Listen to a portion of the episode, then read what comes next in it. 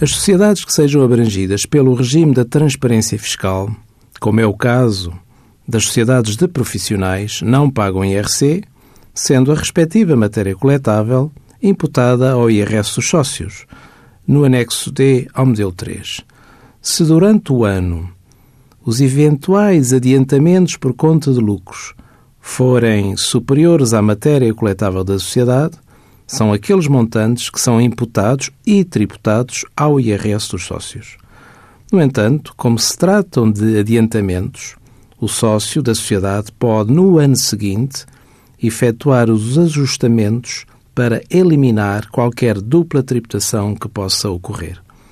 Envie as suas dúvidas para conselhofiscal.tsf.occ.pt.